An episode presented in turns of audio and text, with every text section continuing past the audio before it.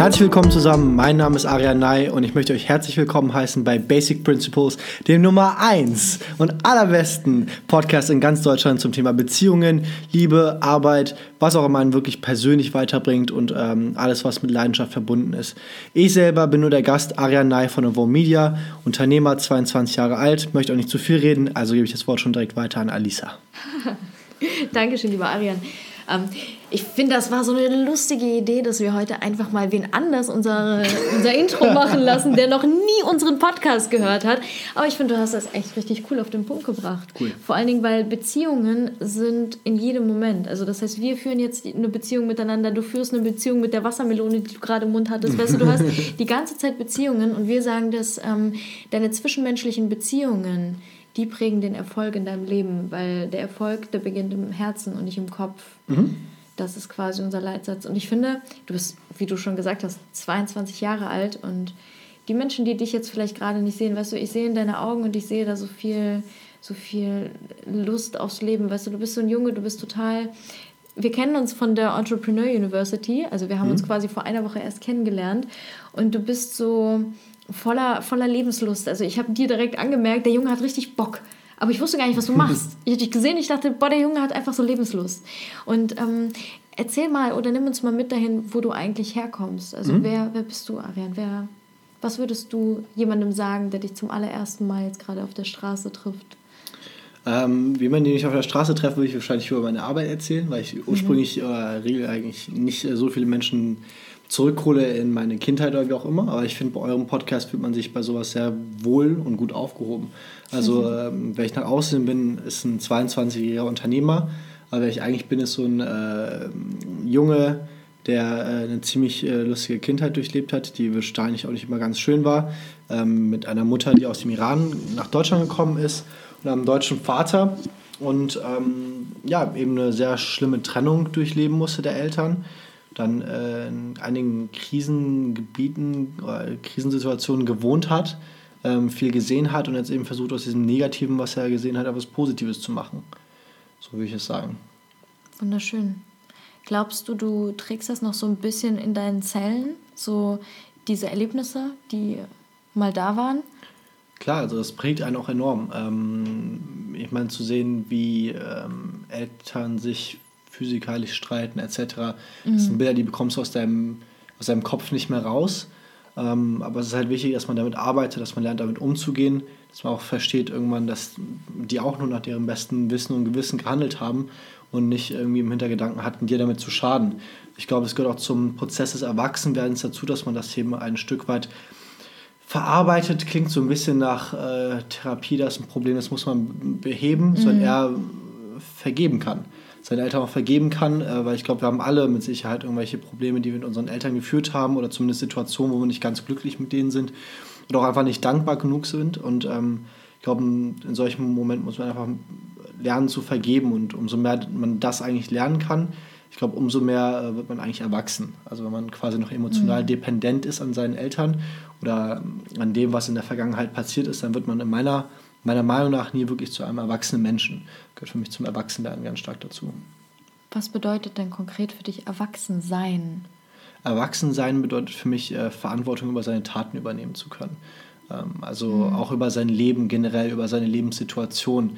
Wenn ich bedenke, als Kind war ich unerwachsen im Sinne von, meine Eltern haben sich gestreitet, ich bin in meinem Bett und habe geheult. Mhm. Ähm, bedeutet Ausgangssituation, äh, negatives Umfeld, Reaktion, äh, weinen. Wohingegen, mhm. wenn man erwachsen ist, man immer mehr self-conscious werden kann, über seine Surroundings aware ist, jetzt kommen ganz viele Anglizismen, aber man halt eben sagen kann, okay, man erkennt, wie viel Energie eigentlich in diesem äh, Ökosystem vorhanden ist an sich und sagt, okay, ich brauche jetzt nicht ins Bett gehen weinen, sondern diese Energie halt nimmt und einfach umwandelt in etwas Positives.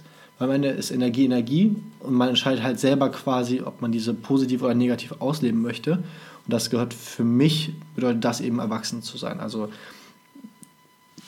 Eigenverantwortung zu übernehmen, aber auch Verantwortung über eine Situation, über eine Makrosphäre und sich darüber erheben können, quasi und etwas Eigenes daraus zu machen. Das heißt, dein eigener Beobachter zu sein. Also dich einfach mal so aus dir heraus nach oben zu beamen und als würdest du aus der Vogelperspektive jetzt gerade auf dich herunterschauen und sagen, okay, ähm, was mache ich mit diesem Jungen? Wo geht er jetzt lang? Was ist für ihn gerade gut. Genau, ja, absolut. Mhm. Dass man auch ähm, vielleicht etwas besser bewerten kann, wie die Interaktionen mit anderen Menschen geführt werden, mhm. äh, was das für ähm, Implikationen hat, wie sich andere Menschen fühlen, äh, was sich aus dem eigenen Verhalten ableitet. Genau, das gehört für mich eben alles dazu. Und ähm, quasi nicht nur unverantwortlich durchs Leben zu streiten, irgendwie von Tag zu Tag zu leben und zu sagen, mal gucken, was passiert. Das, das hat für mich nicht mit Erwachsensein zu tun. Das ist für mich, äh, ich weiß nicht, vielleicht auch eine Art zu leben, aber für meine Definition vielleicht mhm. aber nicht erwachsen sein. Vielleicht meinst du auch eher so den Begriff der Ordnung, dass es wichtig ist, einfach Ordnung in seinem Leben zu behalten. Also nicht unbedingt einen Fünfjahresplan zu haben, aber zu wissen, wo will ich hin? Was sind die nächsten Schritte, dass man nicht verloren geht? Ähm, Ordnung und vor allem auch Verantwortung. Verantwortung, finde ich extrem wichtig. Aber glaubst du, man kann auch trotzdem noch ein bisschen Kind bleiben? Also glaubst du, es ist wichtig, dass wir, dass wir spielen? Das, das ist ja eben. Das hat für mich, genau, da, da, viele denken ja, dass dieses kindliche, spieliche nicht geht, wenn man erwachsen ist. Aber mhm. für meine Definition hat das eine mit dem anderen nichts zu tun. Gerade als Erwachsener, jetzt kommt es ja wieder drauf an, ja. Ich sage, ähm, es gibt vielleicht ähm, den 40-jährigen ähm, Tom. Tom spielt gerne FIFA, muss aber mal zum Job früh morgens bis spät abends und kommt nicht mehr zum FIFA spielen. So, jetzt, jetzt würde man sagen, okay, er ist unerwachsen, weil er trotzdem danach noch FIFA spielt. Für mich ist ist er erwachsen. Tom ist erwachsen, weil er sagt, ich nehme diese Makrosphäre, in der ich eigentlich hätte unglücklich sein sollen, aber trotzdem mache ich das, was mich glücklich macht. Und daraus übernimmt er quasi Kontrolle über die Situation. Er spielt FIFA, was er was Kindliches ist, in Anführungsstrichen, ja, aber macht sich damit glücklich und damit macht er sich für mich erwachsen. Dass er sich quasi aus, aus ähm, einem Fremdbild ähm, quasi da raushebt und sagt, damit habe ich nichts zu tun, sondern ich kümmere mich halt eben eigenverantwortlich um die Situation, mache mich glücklich im Leben. Das hat für mich ähm, was mit Erwachsensein zu tun. Weil er seine Prinzipien auch erkannt hat. Genau, und richtig. weiß, das macht mich glücklich genau. und deshalb ist das gut für mich. Genau. Und ähm, wo kommst du denn her? Also das hört sich so reflektiert an. Mhm. Wie, bist du, wie bist du groß geworden? Ähm, also ich selber, meine Mutter, mein Vater, wir haben zusammengelebt, ich glaube, ich war im achten Lebensjahr, wo es dann halt immer extrem viel Streit gab und so weiter. Bin dann irgendwann meiner Mutter alleine ausgezogen. Ähm, meine Mutter war iranische Migrantin, konnte dementsprechend auch kein sehr mhm. gutes Deutsch ähm, was sich dann auf mich auch äh, ja, abgefärbt hat. Wahrscheinlich auch, warum ich jetzt umso das eloquenter. Hört man. ja, Habibi, manchmal ja. muss man halt so ein bisschen gucken, wie man sich unterhält mit den Leuten. Aber das Geile ist, dir kann nie was passieren, weil du kannst dich immer anpassen. Wenn dich jemand anpöbelt. Das ist immer das Beste. Nein, ich kann mich sofort, aber ich kenne auch ja, mal sofort jemanden. Alles deine Brüder, ja, ja, deswegen. Ähm, alles Vorteile. Genau, bin mit ihr dann quasi nach Bonn-Melem gezogen. Ähm, einfach ein nicht schöner Plattenbau, wo ich dann konkret gewohnt habe ich dann halt eben, äh, wenn ich irgendwie abends nach Hause gekommen bin nach dem Schultag oder sowas, an der Eingangstür irgendwie durch eine Menschenmenge von fünf, sechs Leuten laufen musste, die irgendwie gerade Drogen gedealt haben, mit so einem Butterfly-Messer rumgespielt haben. Ähm, genau, das waren für mich extrem prägende Momente. Das waren aber nicht deine Freunde, sondern das waren dann nein, für dich auch Willen. in dem Sinne Menschen, da hattest du Angst. Nein, mit denen hatte ich nichts zu tun. Also ich war halt immer so ein kleiner regelkonformer Mensch, muss ich ehrlich sagen, äh, weil ich jetzt so mit der Zeit ein bisschen ablege liebes Finanzamt, ich meine nicht euch. so, aber, aber sonst, äh, sonst ähm, genau, also es waren Menschen, die ich nicht kannte, wo ich einfach Angst hatte, abends mhm. nach Hause zu kommen, weil die mit einem Butterfly-Messer rumgestellt haben und habe gedacht, okay, was, wenn die mich jetzt abstechen aus irgendeinem Grund, genau. Hast du denn sowas mitbekommen, auch so, solche Geschichten, dass die passiert sind tatsächlich, also in deinem Umfeld? Ja, extrem viel. Bonn-Melem, so, ja. Bonn-Melem. so, nein, also, ja, ja, also ja. dadurch, dass ich halt auch eben halb Iraner war, so, man hat dann irgendwie auch Freunde so in, ja, man hat schon einiges mitbekommen. Abgestochen, ja. Drogendeals und so weiter und so fort. Aber das ist auch alles nichts, worüber ich mich jetzt groß unterhalten möchte, weil ich finde, man muss auch irgendwann einfach Abstand dazu gewinnen, das ablegen. Und wenn man sich da irgendwie so von ähm, ja, emotional auch wieder abhängig macht, dann ist man sich selbst nicht erhaben quasi. Aber das ist quasi das, woher ich komme. Genau, ähm, ich dann aber irgendwann durch Glück es geschafft in ein Gymnasium zu kommen. Ich sollte eigentlich nicht ein Gymnasium. Also ich war, ich war schon immer extrem intelligent, das war keine Frage, aber wegen meinem Sozialverhalten wurde dann gesagt, so, ich soll nicht aufs Gymnasium. Ich kenne das sehr gut. Aber glaubst ja? du, das war Glück oder glaubst du, das hätte so sein sollen? Also nee, es hätte so sein sollen, auf jeden ja. Fall. Also ich weiß noch, mein Papa hat damals äh, der Direktorin noch mal einen Brief geschrieben, nachdem ich die Absage bekommen habe. Das war der schnulzigste Brief, den ich in meinem Leben gehört habe. Irgendwas von wegen, äh, nehmen Sie meinen Sohn auf, damit die Sonne wieder scheint oder so. Oh, voll schön. so richtig so, na, geht. Ähm, so richtig so tief in die Tasche gegriffen. Hat funktioniert. Ähm, Und dann habe ich halt eben, also zum Anbeginn meiner Schulzeit, sehr viel ausgelebt von dem, weil ich so an Problemen zu Hause mitbekommen habe. Mhm. Hat das quasi gespiegelt. Ne? Man spiegelt ja sehr viel von mhm. dem, was man von Leitbildern sieht. Wie meinst du das? Was, was hast du gemacht? Quasi so? Aggressionen äh, ausgelassen, habe andere Kinder gemobbt, wurde von anderen Kindern gemobbt, so beides erlebt. Ähm, genau, das Ganze bis so zu meinem 16. Lebensjahr. Also du warst auffällig. Man wusste, wer du bist. Ja, Man also, kannte so Ari. Ja, auf jeden Fall. Jeder kannte mich. Sozialnote mal so drei bis vier. So, das gab es ja damals noch bei mir. Und ähm, genau, also ja, auf jeden Fall, man kannte mich. Immer sehr auffällig, genau. Und dann äh, kam halt irgendwann so mit 16 der Moment, ich weiß bis heute nicht wie, ich weiß auch nicht warum. Er hat mir irgendwann so gesagt, okay, ich werde jetzt äh, Millionär werden. Mhm. War einfach aus dem Nichts.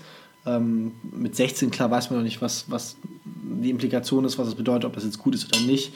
Ähm, habe er gesagt, ich möchte Millionär werden. Und dann habe ich halt quasi so ein bisschen ähm, versucht, mich zu verbessern, meinen Notendurchschnitt von 2,8 auf 1,4 verbessert in einem halben Jahr. Also das fiel mir nie schwer, irgendwie gut zu sein in der Schule oder sowas. Das war eher so Sozialverhalten, wo ich mir so ein bisschen... Anpassung und so. Ja, ja, man muss ja so. Ne? Fresse halten, hinsetzen. Genau. Ja.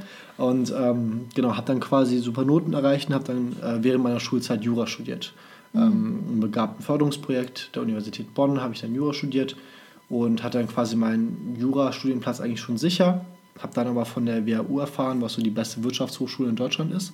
Habe mich da beworben und wurde dann dort angenommen.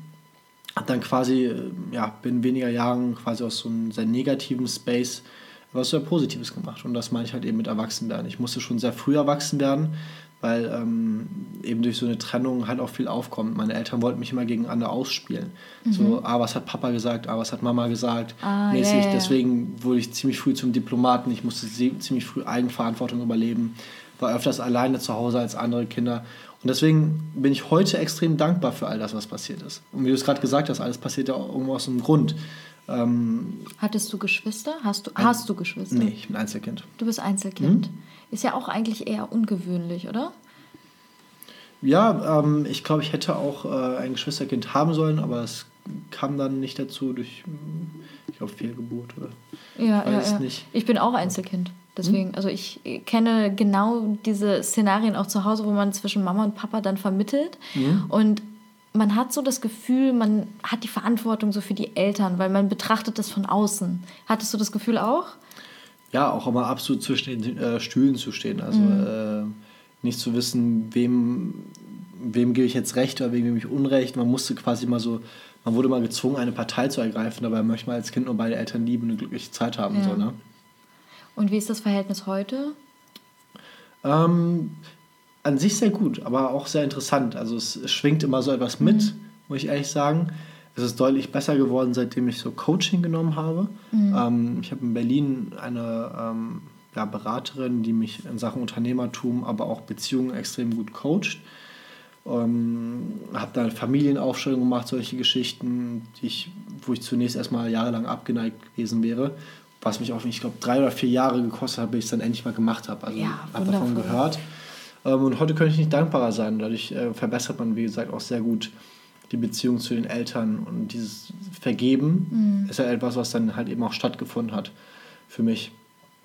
Ja, aber es, ist, es war noch nie so, dass ich jetzt meinen Eltern so super tight, super eng und emotional war. Man liebt sich, aber es, vor allem es äußert sich auch unterschiedlich. Meine Mutter ist Perserin, das ist so, ah, du bist mein König, ich liebe dich, ich liebe dich. Mhm. Mein Vater ist so Deutscher, das ist so Handschlag. So. Ja, ja, aber interessant, dass du beide, beide Seiten quasi entdecken darfst, so für dich. Absolut, ja. Was würdest du sagen, wo tendierst du eher hin? Persisch. Ja? Ja, auf jeden Weil? Fall. Ich bin ähm, extrem harmoniebedürftiger Mensch manchmal. Aber ich, ähm, ich bin auch so, ich, ich zeige gerne, wenn ich Menschen mag. Mhm. Und ich finde es sehr albern, dass es manchmal so ein bisschen, finde ich in Deutschland so konservativ veranlagt, dass Menschen vielleicht nicht ganz so offenherzig sind oder nicht ganz so freundlich oder kontaktfreudig sind, wie sie eigentlich sein könnten. Das finde ich manchmal so ein bisschen schade. Ja. Genau. Hast, haben deine Eltern so deinen Weg geprägt? Also quasi das, was du jetzt aktuell machst, auch beruflich?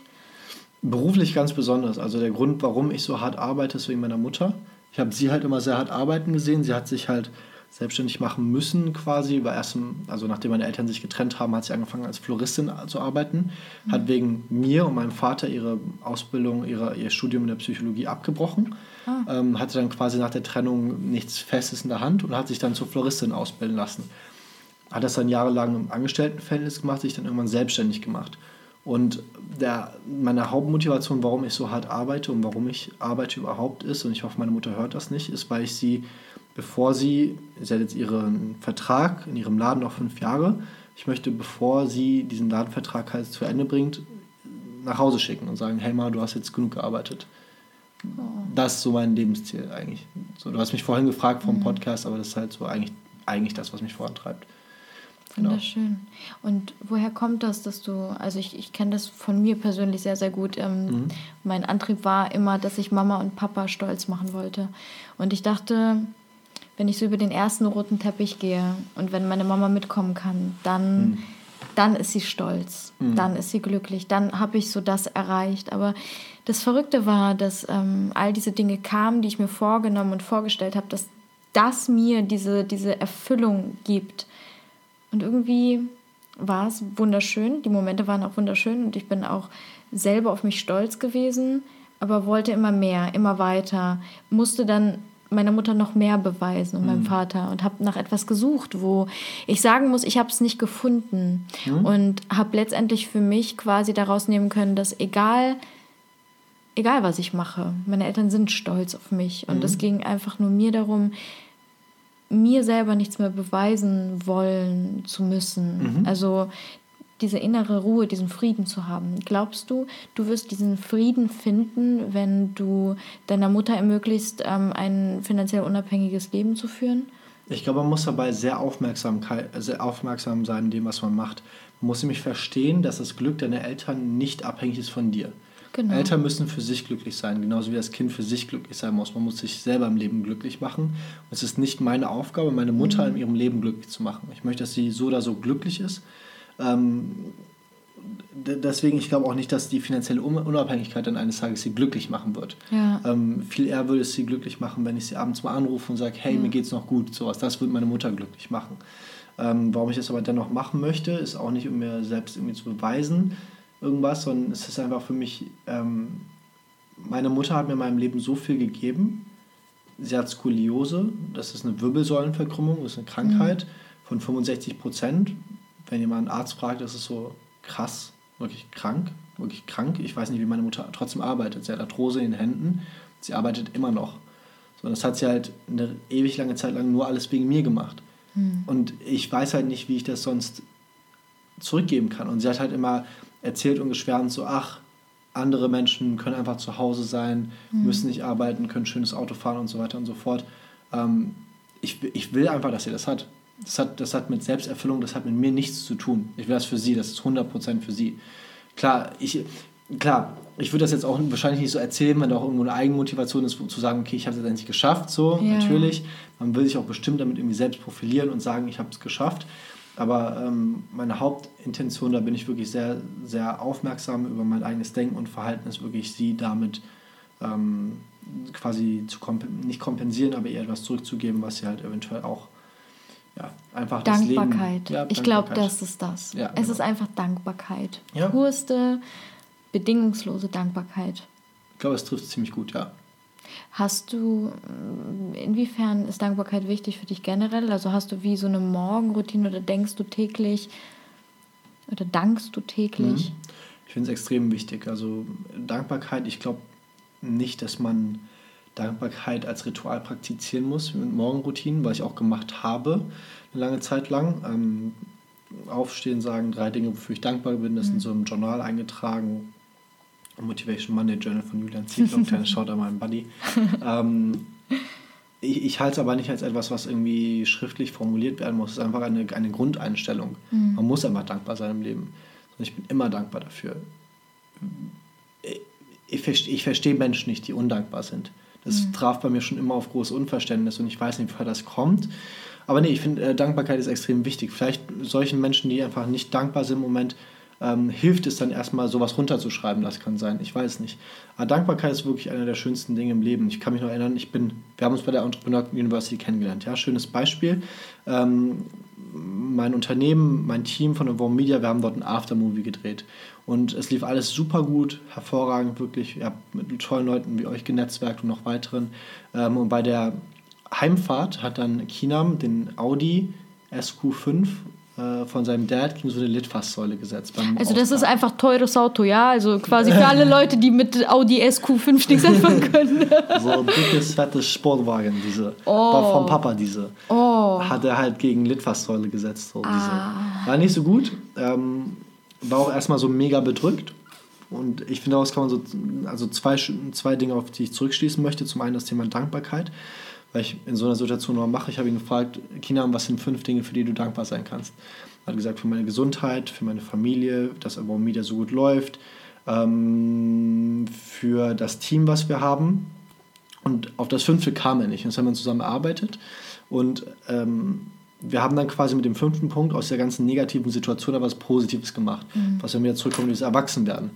Sehr tolles Beispiel, es knüpft nämlich sehr gut wieder an. Und zwar haben wir gesagt, der Vorteil aus dem Ganzen, dass China haben sein super teures Auto mit einem mehreren tausend Euro Schaden gegen die Wand gesetzt hat, ist, dass er zu seinem Vater gehen kann und jetzt sagen kann, hey Papa, ich habe Mist gebaut, ich habe dein Auto gegen die Wand gesetzt, aber ich übernehme dafür die volle Verantwortung, ich bezahle das selber. Das hätte er vor vier, fünf Jahren nicht gekonnt. Mhm. Aber heute kann er das. Sondern das ist halt, das ist halt genau das, was ich am Anfang meinte. Das gehört für mich zum Erwachsenwerden dazu. Man hat eine Makrosituation, die sehr negativ ist, ja, mhm. Auto gegen Wand gesetzt aber ein erwachsener Mensch kann ja trotzdem etwas Positives daraus formulieren. Und das war halt in diesem Fall halt eben gegenüber dem Vater zu sagen, hey, guck mal, ich habe Kontrolle über mein Leben, ich, äh, ist ein Fehler, der ist passiert, aber ich kann nicht zurückbezahlen. Nichtsdestotrotz, die Dankbarkeit, wie die dort ins Spiel gekommen ist, einfach danach wieder super glücklich. Dankbarkeit ist einfach etwas extrem Schönes, was uns immer wieder vor Augen führen kann, wie gut es uns eigentlich geht. Ja? Und äh, so viel besser als den meisten Menschen.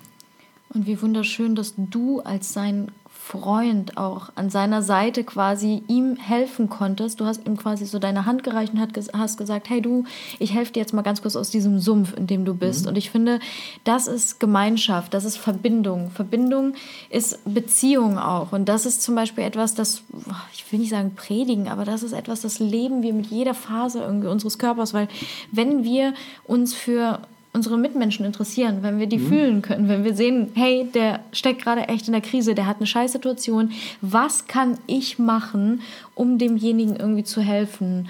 Und ich glaube, Gemeinschaft, also ich meine, du arbeitest ja in einer Branche da, Social Media, das ist etwas, da geht es um Medien, da geht es um Erfolg, da geht es um etwas größer machen, mhm. nach außen gehen. Ja. Weißt du, dieses, du bist viel im Außen unterwegs und da würde man vielleicht denken, wenn man dich so sieht oder weiß, was du machst, das ist ein Junge, der ist nur im Außen unterwegs. Dem ist eine dicke Karre wichtig, aber mhm der Kern, weißt du, darauf kommt es halt an. Und da würde ich dich halt, ähm, oder ich würde, mich, mich persönlich würde sehr interessieren, wie schaffst du es zu dir immer wieder zurückzukehren, weißt du? Mhm. Aus diesem Außen wieder zu dir zu kommen. Ähm, also ich, ich habe ehrlich gesagt gar nicht so sehr dieses Außen, wie man vielleicht meint. Dieses Außen wird halt geprägt durch ja, ein Außenerscheinungsbild, eben was man auf Social Media vorantreibt, aber es war irgendwo Positionierung, Vermarktung ist, mhm. nicht unbedingt das widerspiegelt, ähm, was und wer ich eigentlich bin. Ähm, wenn man mich als Person kennenlernt, merkt man eigentlich so, ich bin ein netter Mensch, mit mir kann man super viel Spaß haben in der Regel. Ich nehme halt auch echt nicht alles zu ernst. So, Kida und ich laufen durch die Gegend und, und äh, wir machen wirklich den dümmsten Scheiß, den man sich vorstellen kann. Was wir, zum Beispiel? Boah. Na komm. Und so, ja, so nein, wir laufen Story. manchmal so aus Spaß, so als Ninjas durch die Gegend. Ich weiß das wirklich ernst. Wir schmeißen so unsere Hände nach hinten und dann rennen wir auf so einen Bus zu so Ninja. Hey, ich habe an sowas voll Spaß. Ich kenne das. Ey, frag Tim. So, das kann mir keiner nehmen. Wir machen sowas wirklich die ganze ja. Zeit. Oder, keine Ahnung, manchmal fahren wir Auto, hupen einfach und singen Abitur. Also, keine Ahnung, so dumme Sachen machen wir halt eben. Die Sache ist Spielen. Einfach ja, spielen. spielen so, aber die Sache ist halt, das kann ich halt nicht einem Jakob Mehren äh, erzählen, der bei uns Kunde ist, der die Mehren AG leitet. Oder einem Julian Zietlow, der, okay, dem, dem vielleicht schon, mit dem, der wirst du vielleicht Ja, aber ich meine ganz ja? ehrlich, meinst du nicht, Spielen ist wichtig, dass man sich ja, auch selber absolut. nicht zu ernst nimmt? Das absolut, so. ich finde das halt, ich finde das extrem wichtig. Und deswegen, deswegen muss ich auch nicht so oft zu mir zurückfinden, weil ich, ich lebe das halt immer aus. Mhm. Ne? Ich komme in gemütlichen Klamotten zu einem Meeting mit zerrissener Hose und sowas. Ich, ich Kann ich bestätigen, mich, ja. Genau. Also ich, ich verstelle mich und verändere mich nicht für andere Menschen, ja, nur weil die sich irgendwie was wünschen oder erhoffen. Ja. Ähm, insofern zu sich zurückzufinden, brauchst du gar nicht, wenn du von Anfang an du selbst bist. Wunderschön. Boah, das ist ein richtig, richtig geiler Satz. Absolut. So, genau das sage ich auch immer. Wenn ich zu einem Interview gehe, zum Beispiel, setze ich mich im Schneidersitz dahin. Mhm. Ja, es ist vollkommen egal, ob da jetzt Kameras sind oder sonst was, egal wie groß diese Bühne ist. Äh, ich sitze da manchmal barfuß, weil die Schuhe einfach die drücken, weißt du? Mhm. Wir Frauen, wir finden das unangenehm. Und dann darfst du auch einfach deine Schuhe ausziehen und dich barfuß im Schneidersitz dahinsetzen, weil du Find trotzdem fair, ja. du bist. Genau. Ja, A, das ist fair, ja. Aber andererseits, du bist ja immer noch du. Das, was aus dir rauskommt, ja, das, was du sprichst, deine Aura, deine Ausstrahlung, einfach du als Mensch bist genauso wertvoll, auch wenn du keine Stöckelschuhe trägst, ja. ja also, genau. absolut, vollkommen. 100% richtig. Finde ich super, dass du es gesagt hast, ja. Total geil. Also wirklich, das, oh, das Interview am liebsten jetzt schon abschließen, aber du bist mhm. so, ich, ich würde noch so gerne darauf eingehen, ähm, das, was du ja beruflich machst, das ist ja, ähm, das hast du vorhin so schön gesagt, das ist ja etwas, das kannst du gut. Mhm. Aber wofür schlägt dein Herz? Also was ist tatsächlich so dein Herzensprojekt für mhm. dich auch in deinem Leben? Genau, also was wir halt machen mit Social Media, Videografie, Fotografie, Mediengestaltung ist halt das, wie gesagt, wo wir einfach gut drin sind. Ich habe da Erfahrung drin. Ich habe an der besten Wirtschaftsuni in Deutschland studiert. Ich verstehe Unternehmertum. Ich habe als Influencer auf Instagram seit vier Jahren gearbeitet. Ich verstehe Marketing. Also ich habe beide Inside Scoops. Deswegen äh, ist das eine schöne Synergie, ist ein guter USP, den ich sehr gut verkaufen kann, die Leute auch einfach verstehen. Ja? Ähm, und deswegen bin ich dann gut. Ähm, aber mein Herz schlägt eigentlich mehr für das, was dahinter steckt. Das Team.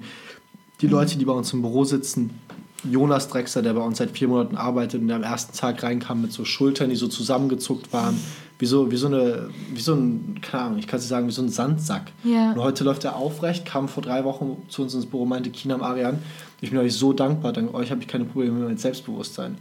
Und wow. sowas finde ich halt mega cool. Ich habe Evo Media, ähm, habe ich ein Jahr lang, bevor ich hier in Berlin seit vier Monaten mit meinem Businesspartner mache, alleine gemacht und mit mhm. Freelancern gearbeitet. Und das fand ich extrem unerfüllend, weil es war immer so, nimm Auftrag an, leite den weiter an deine Freelancer, die machen die Arbeit, kriegst zurück, zack, zack, zack, passives mhm. Einkommen, paar tausend im, im, im Monat gemacht und habe eigentlich fast nichts gemacht.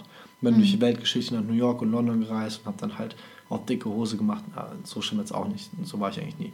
Aber was halt eben wichtig war für mich, ist, ich habe halt gemerkt, das hat mich nicht glücklich gemacht, sondern eher dieses Team, mhm. Leute zu haben. Ja? Ein Jonas, der morgens immer reinkommt, immer so doof lächelt. Äh, eine Nina, die immer so lieb ist und ihren Hund Charlie mitbringt. Äh, die aber alle trotzdem performen, was mhm. mir auch mhm. extrem wichtig ist. Also ich bin ähm, herzensguter Mensch, aber auch äh, Unternehmer zugleich. Also wenn du nicht performst, bist du raus, ganz einfach. Das ist halt so eine Härte, die muss ich mir auch irgendwo beibehalten, vor allem auch, weil ich so mhm. jung bin, ich 22. Mhm manche von unseren Angestellten sind älter als ich. So, und ich muss ihnen trotzdem vermitteln, hey, so, ja, ich bin zwar vielleicht nett und spiele und laufe als Ninja mhm. unten auf der Straße rum, aber wenn ich in diesem Büro sitze, bin ich trotzdem dein Chef und ich bezahle dich monatlich. Und du hast eine Arbeit zu verrichten, die muss richtig sein. Wie du da hinkommst, ist wiederum eine andere Sache.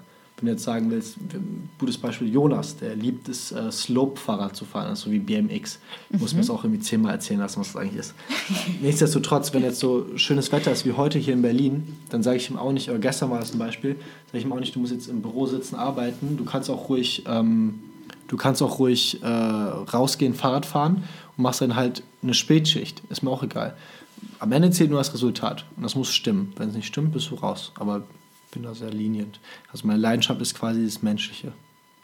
Und ich meine, du hast ja auch einen Leistungsdruck. Also bei dir ist es ja so, wenn du Unternehmer bist, du hast dein Unternehmen zu führen und da geht es ja quasi darum, letztendlich ein Produkt rauszugeben. Ja? Und das Produkt, da kannst du ja nicht sagen, okay, wir machen da jetzt Abstriche, nur weil das Wetter gerade schön ist oder so. Ne? Mhm. Weil es gibt ja eine Erwartungshaltung, die steht dahinter, weil ihr ja Kunden habt, die ihr betreut. Ja. Und das Ding ist, ähm, was, was wäre denn für dich jetzt aus Unternehmersicht ähm, förderlich für alle ja, Chefs, sage ich mal, was ist wichtig, deinen Mitarbeitern mitzugeben, damit die richtig Bock haben, in diesem Unternehmen zu arbeiten? Mhm. Ähm, es gibt zwei Dinge. Ja. Das erste ist, bei jedem Angestellten, den wir haben, fragen wir mal eine Frage und das ist, was sind deine Ziele? Ja. Weil die meisten Unternehmer, die sind so narzisstisch und egozentrisch verantriebt, äh, veranlagt, dass es ihnen immer nur um sich selber geht. Wie mache ich jetzt Geld? Wie du aber einen langfristig einen Angestellten langfristig bei dir hältst, er gute Arbeit verrichtet und du für dich mehr Geld machst, ist, indem du seine oder eben deren Ziele herausfindest und darauf hinarbeitest. Ja? Es gibt ganz viele unterschiedliche Angestellte. Ein Videograf, er mag es äh, super gerne beispielsweise Outdoor zu shooten, in verschiedenen Ländern zu shooten. Dann versuchen wir darauf einzugehen, internationale Kunden zu bekommen. Ein anderer ähm, mag gerne einen sauberen Arbeitsplatz mit hochwertigen Möbeln. Ja? Solche Geschichten, darauf muss man einfach eingehen. Wenn man nicht zuhört, dann hat man ja schon verloren. Extrem viel in Sachen Beziehung, weil ihr so viel darüber spricht, habt ihr mir auch erklärt damals bei der Entrepreneur University, wie eine ähm, erfolgreiche Beziehung erfolgt, ist durch gutes Zuhören, durch gute Kommunikation. Und genauso ist es mit Angestellten zu erfahren, hey, was treibt dich eigentlich an? Zweite Komponente, so dumm es auch klingt, Geld. Ja, Bezahlung. Ähm, weil äh, einigen von euch wird vielleicht die Maslow'sche Bedürfnispyramide etwas sagen. Ähm, das ist ein Konzept, was Maslow damals erarbeitet hat, was in fünf Stufen beschreibt, ähm, was für einen Menschen eigentlich wichtig ist. Und auf der untersten Ebene ist Sicherheit und auf der obersten Ebene ist Selbstverwirklichung. Sprich, auf der untersten Ebene, das, was ein Grundbedürfnis für einen Menschen ist, ist Schutz, ja? Sicherheit. Und das bietet eben Geld. Das heißt, es gibt auch Menschen, die sagen, ich möchte auch gar kein, gar kein Geld haben für die Arbeit.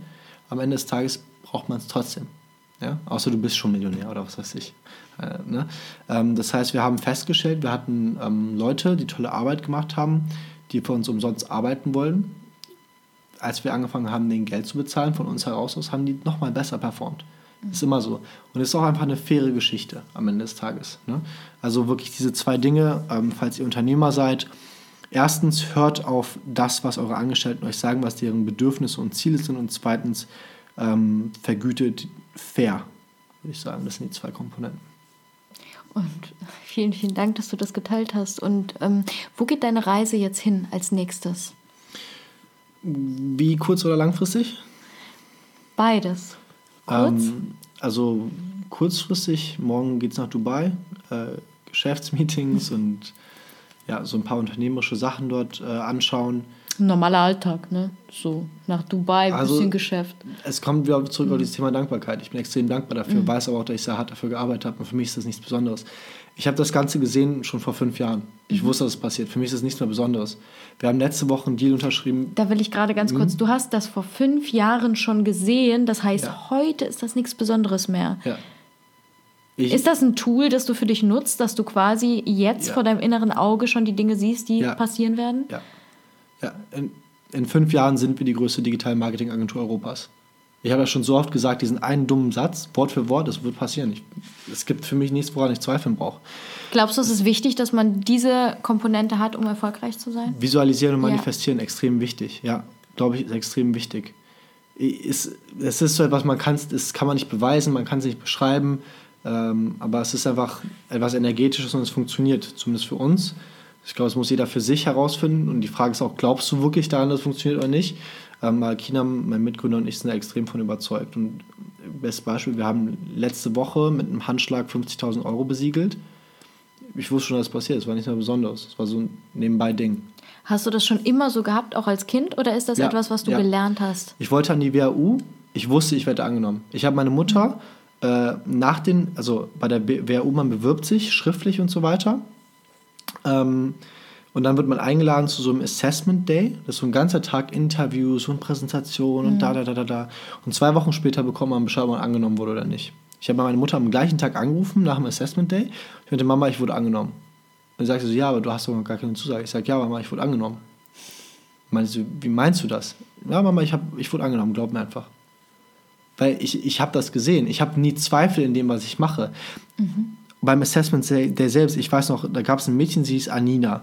Ähm, Anina hatte in der Runde gefragt von vier Bewerbern, wir standen alle im Kreis vor dieser Präsentationsrunde, hat die gefragt, was ist euer Plan B, wenn ihr nicht angenommen werdet? Der erste sagt, ja, ich habe noch eine Zusage bei der Frankfurt School of Economics. Economics. Der andere sagte, ich bin bei der EBS noch angenommen. Sie sagte, ja, ich habe auch eine Zusage bei der EBS. Und dann guckt, sie so, guckte Anina mich an, sagt, und? Arian, ganz erwartungsvoll, mhm. sagt, gibt's nicht. Ich werde hier angenommen. Für mich gibt es keinen Plan B. Ja?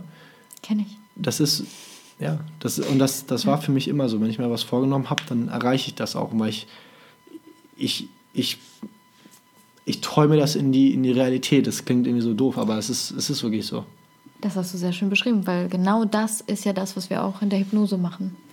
Ne? Hypnose mhm. bedeutet ja auch, dass du mit deinem Unterbewusstsein kommunizierst und dass du das so fest für dich manifestierst, dass wenn du die Augen zumachst, du genau dieses Leben lebst. Ist ja das, was wir Kinder auch machen. Wenn wir jetzt Prinzessin oder Prinzen oder Könige spielen, dann fühlen wir das genau in dem Moment, obwohl wir es nicht sind.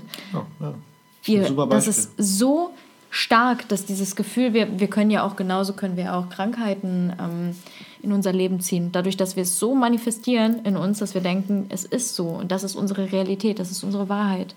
Und Intuition spielt eine ganz große Rolle in dem, was du gerade beschrieben hast. Denn deine Intuition hat dir gesagt, dass es so sein wird. Das ist die Energie, die sich daraus ergeben hat. Und ähm, ja, da gibt es kein Ja, Nein, vielleicht, sondern so ist es dann. Mhm. Wunderschön. Und wo geht es dann weiterhin?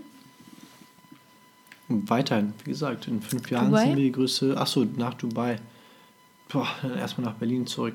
Nach Berlin zurück? Ja, viele Meetings. Ist halt, man muss halt immer unterscheiden. Es gibt äh, Mikro und Makro. Makro ist mal das große, große Ziel, was man sich vor Augen setzt, äh, wo man extrem geduldig sein muss, man, damit man es erreichen kann. Und Mikro ist quasi diese ganzen kleinen Mini-Steps, diese Baby-Erfolge, die man, ähm, die man verspüren muss. Erfolg ist ja im Endeffekt die hochfrequentierte Anwendung vieler verschiedener guter Entscheidungen. Das bedeutet, um einen großen Erfolg zu verspüren, muss man viele gute Entscheidungen treffen, die im Umkehrschluss zu vielen kleinen guten Erfolgen führen, die dann irgendwann sich aufsummieren zu einem großen Erfolg. Klingt jetzt vielleicht ein bisschen kompliziert, aber im Endeffekt, großer Erfolg gleich ganz viele kleine Erfolge. Und das vergessen die Menschen. Bedeutet, in der Mikrosphäre ist es manchmal sehr langweilig und gar nicht mal so spannend. Aber man zieht es halt durch. Man macht es halt gerne. Oh, ja, aber du darfst ja auch dankbar sein und diese ganzen kleinen Erfolge wahrnehmen. Absolut. Und wir nehmen die ja so oft gar nicht wahr. Wir denken uns ja so, erstmal warten, erstmal das und das, also erstmal ähm, Arbeit, dann kommt Vergnügen. Aber bei uns ist es, also bei mir zumindest ist es so, ich versuche wirklich jede Kleinigkeit wirklich in vollen Zügen zu genießen und Absolut. einfach auch dankbar zu sein dafür. Absolut, das ist auch etwas, worüber wir vor dem Podcast gesprochen hatten.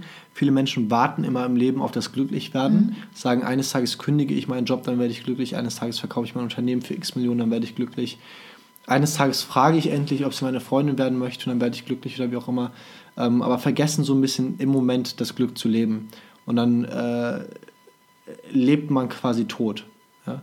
Also es passiert nichts, man stagniert und man wartet auf irgendwas, was vielleicht eines Tages eintrifft oder dann halt eben auch nicht. Ähm, deswegen ist es extrem wichtig, wie du es gerade gesagt hast, auch diese kleinen Erfolge zu feiern, ähm, sich aber zu freuen, glücklich zu sein, auch sein Gehirn dazu zu konditionieren, Erfolg zu verspüren.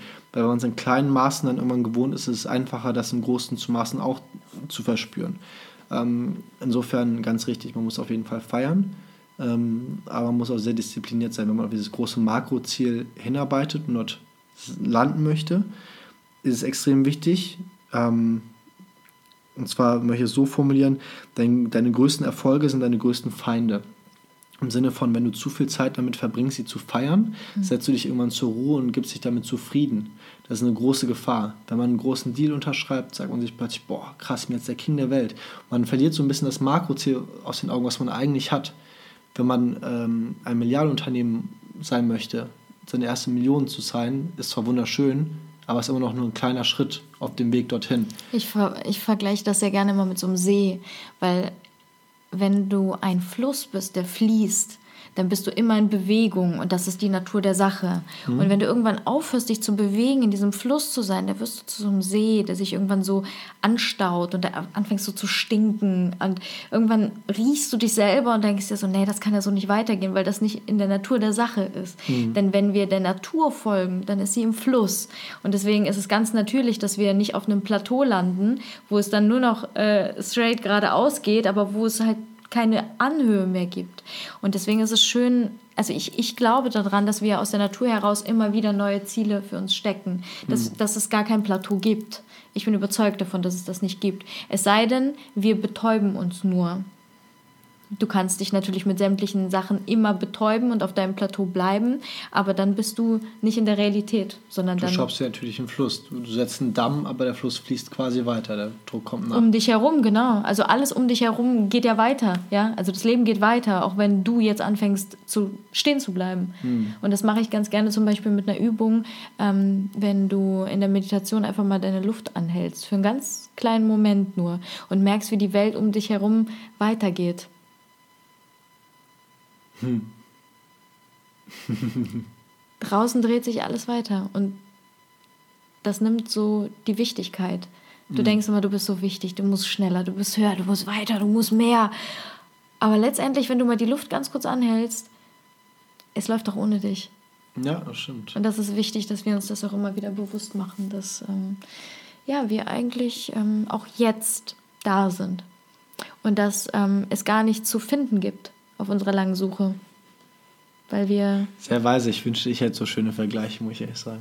Nein, das, das war ein unglaublich schönes Interview. Also vor allen Dingen, weil ich dich richtig, und ich glaube, das, das können alle, ich freue mich nämlich, ähm, wenn ihr uns Rückmeldung gibt, ähm, ob ihr den Arian gerade gefühlt habt weil ich finde es wunderschön, wenn ihr uns jetzt gerade nicht sehen könnt, aber wenn ihr dieses Interview gerade fühlen könnt und wenn ihr wisst, okay, ähm, das, wir, wir fühlen uns gerade nah, wir fühlen uns gerade alle verbunden. Denn mir geht es in diesem Podcast, uns geht es in diesem Podcast vor allen Dingen darum, eine Verbindung zu Menschen, zwischen Menschen zu schaffen. Nicht nur in der Realität, wenn wir uns begegnen, sondern auch über diese ganzen Social-Media-Kanäle. Und das finde ich eben geil in eurer Arbeit, weil... Ähm, Social Media ist ein Geschenk, was wir heute haben, um uns zu vernetzen, um in Verbindung zu gehen, wenn wir es richtig nutzen. Und deswegen, wenn ihr jemanden kennenlernen möchtet oder wenn ihr jemanden braucht für euer Unternehmen oder so, der wirklich Herz hat, dann seid ihr auf jeden Fall bei Avon Media an der richtigen Adresse und ich werde auf jeden Fall alles ähm, von euch auch in den Shownotes verlinken. Dankeschön. Sehr, sehr gerne. Und deswegen würde ich jetzt so gerne an dich einfach nochmal das letzte Wort so richten. Ähm, in der Regel gibt es ja meistens etwas, so einen Tipp, den man nochmal sagt. Aber ich finde wirklich, dass wir etwas sehr Schönes gesagt haben im heutigen Podcast, was wir zusammengearbeitet haben, ähm, dass man eigentlich nicht zu sich selber finden muss, wenn man einfach von Anfang an sich selbst bleibt. Ich glaube, das war eigentlich so das schönste Takeaway und das sollten wir einfach nochmal wiederholen und zusammen alle mitnehmen. Voll gerne. Das machen wir. Ah, danke dir.